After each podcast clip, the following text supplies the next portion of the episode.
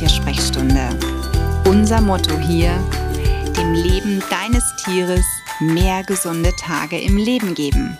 Ich bin Sonja und ich würde sagen, lass uns loslegen. Hallo und schön, dass du wieder dabei bist heute in meiner Tiersprechstunde. Wie geht's dir? Wie geht's deinem Tier? Ist alles in Ordnung bei euch? Das hoffe ich natürlich. Ich hoffe sogar, dass du vielleicht in der letzten Woche eine so tolle Info bekommen hast, wie kürzlich eine meiner Kundinnen.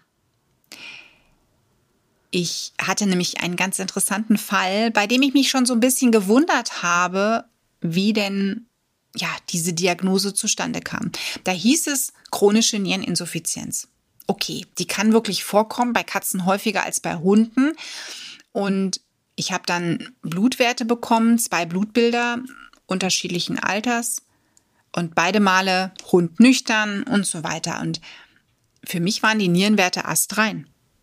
Ich habe nichts gesehen. Also ich habe da keine Niereninsuffizienz gesehen. Und ich habe dann mal gefragt, wie ist denn diese Diagnose, dieser Befund überhaupt gestellt worden? Ja, anhand der Blutwerte. Wir machen seitdem der so und so viel Jahre alt ist, Blutbilder und da wurde das dann gesagt. Mhm, okay. Wurden denn die Nieren mal geschallt, habe ich dann gefragt. Ja, ja, ja, die wurden geschallt. Die waren astrein, da war nichts. Okay. So, jetzt finde den Fehler.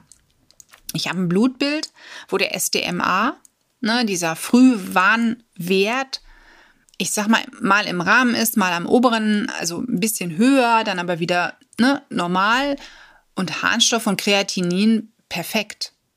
Völlig perfekt. Da war nichts zu sehen. Und ich habe in einem Ultraschall Nieren, die auch überhaupt keine Auffälligkeit zeigen. Äh, ich meine, ich bin ja jetzt kein Mediziner, aber ich frage mich jetzt gerade ernsthaft, wie man dann sagen kann, es ist eine chronische Niereninsuffizienz. Verstehe ich nicht. Aber vielleicht gibt es ja jetzt was Neues und ich habe das irgendwie nicht ganz mitbekommen.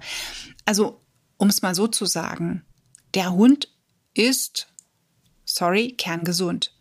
Der hat nur ein Problem. Rassebedingt, das ist ein Dalmatiner, muss er natürlich auf eine gewisse Ernährung achten, denn er hat ein Stoffwechselproblem, was mit Purinen zu tun hat. Ne? Darüber habe ich ja auch schon einen Blogartikel notiert. Ich meine, es gibt auch eine Podcast-Episode dazu ähm, zum Thema Dalmatiner. Das ist, möchte ich an dieser Stelle nicht vertiefen.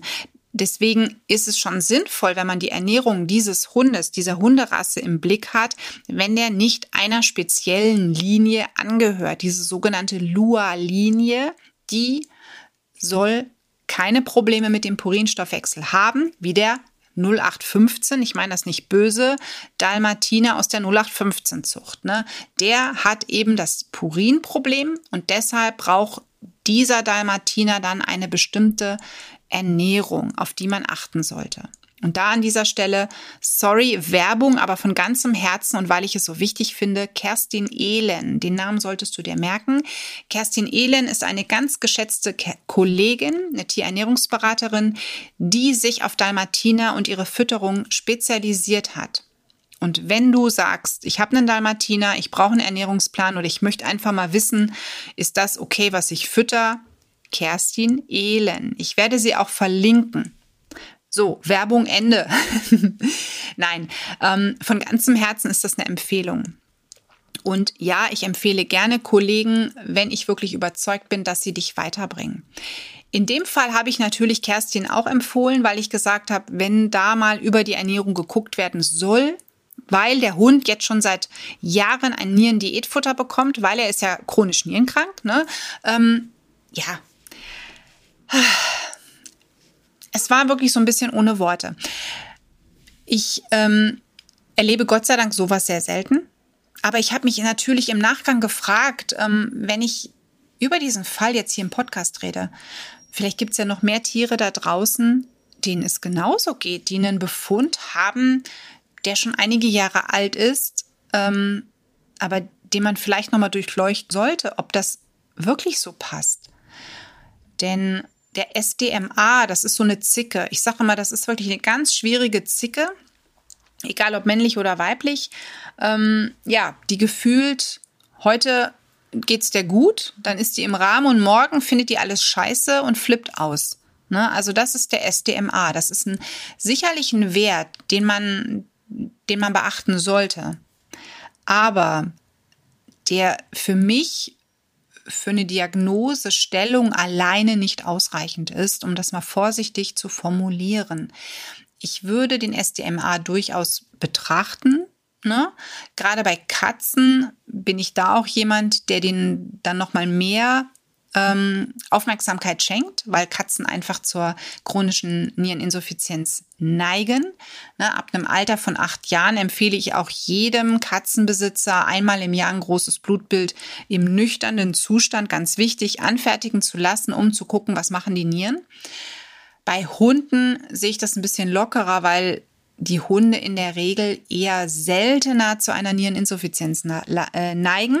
So. Zumindest die Hunde mit CNI habe ich hier äußerst selten. Ja, also sicherlich tanzen da auch mal bei älteren Hunden die Nierenwerte aus dem Rahmen. Das sind dann wirklich die Oldies. Aber bei jungen Hunden, ne, und in dem Fall war das wirklich ein, ein, ein junger, toller Hund, ähm, ja, hat man das ganz selten. Was man immer mal hat, ist, dass ein Hund eine, eine Nierendeformierung unter Umständen hat. Ne?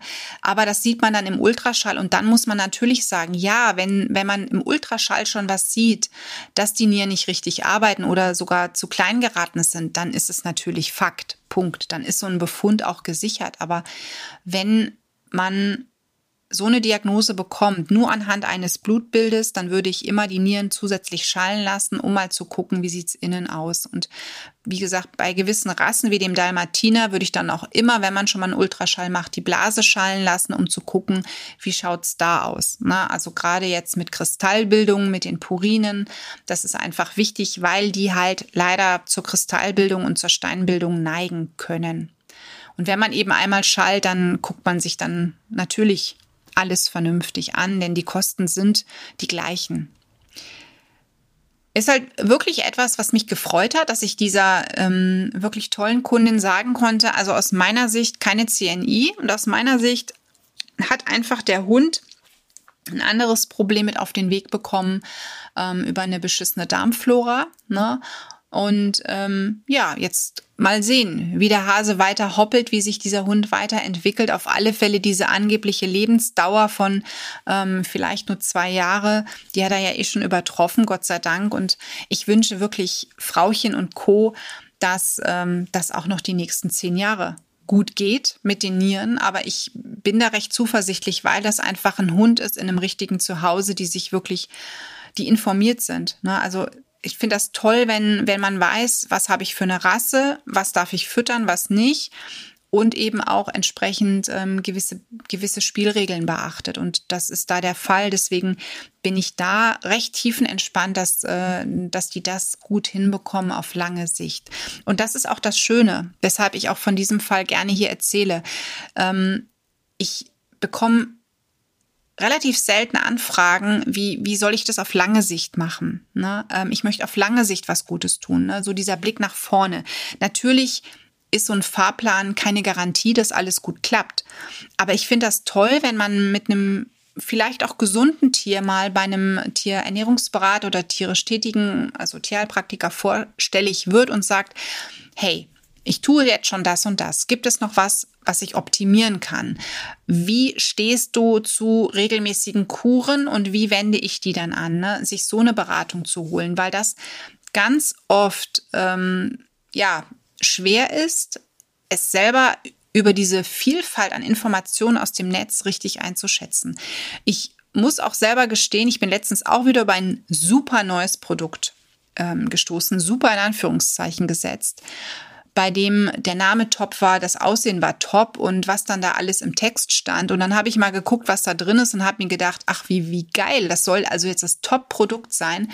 Das, was es aber tun soll, ist in so geringem Maße da enthalten und der Rest ist eigentlich nur Shishi und ähm, ja, Mist.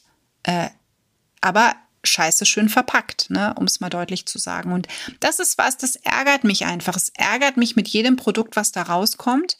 Ähm, vor allen Dingen, Manche haben halt dann auch noch die Tierärzte im Boot, ähm, wo dann drin steht tierärztlich oder von Tierärzten entwickelt, bei dem ich mir dann denke, ja schön, es ist trotzdem scheiße. Ne? Aber das sind dann so Werbesprüche, die einen Halter, der das nicht besser weiß, dazu animieren zu kaufen. Und die sich dann wundern, wenn es nicht funktioniert. Oder die solche Dinge sogar regelmäßig geben, obwohl das dann unter Umständen auch fatal ist, ne? wenn man dauerhaft zu gewissen Produkten greift. Ne? Also ich bin wirklich Minimalist. Ähm, mein Hund selber kriegt auch nicht ständig irgendwas. Da machen wir auch immer gezielte Kuren. Das Einzige, was ich jetzt regelmäßiger mache, ist, dass ich etwas wegen Zahnstein gebe, weil da habe ich einen Anschluss von meiner Tierärztin bekommen bei der Pipo jetzt wegen der Bissverletzung ein paar Mal gewesen ist, die dann sagte, oh oh, die Zähne, putzen Sie denn nicht die Zähne? Und dann habe ich zugegeben, nein, mache ich nicht. Ja, wir haben jetzt eine Mischung aus einem Pulver und eben Zähneputzen und ich muss sagen, der Zahnstein ist deutlich zurückgegangen. Juhu. Ne? Also gewisse Dinge müssen sein, andere Dinge sollten kurmäßig sein und auf manches täglich kann man bei einem gesunden Hund oder auch bei einer gesunden Katze locker verzichten. Wenn du dazu mehr wissen willst, frag mich einfach. Du weißt ja, wo du mich findest. Ich hoffe, du freust dich so wie ich für diesen tollen Hund und für Frauchen und Herrchen, dass die Nieren in Ordnung sind.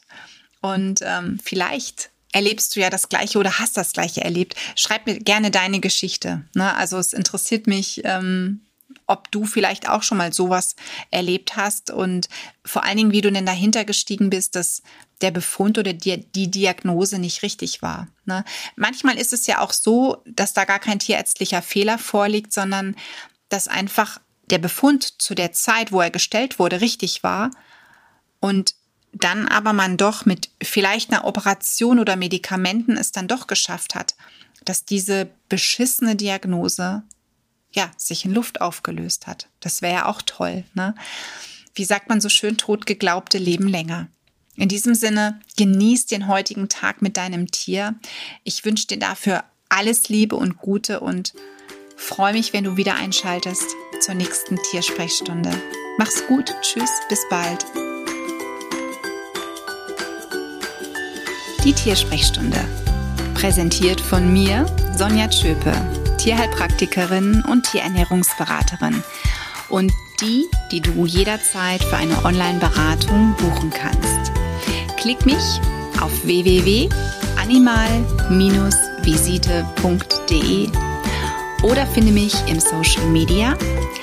Alle Links dazu findest du in den Show Notes. Und ich sage ganz herzlichen Dank für deine Bewertung auf iTunes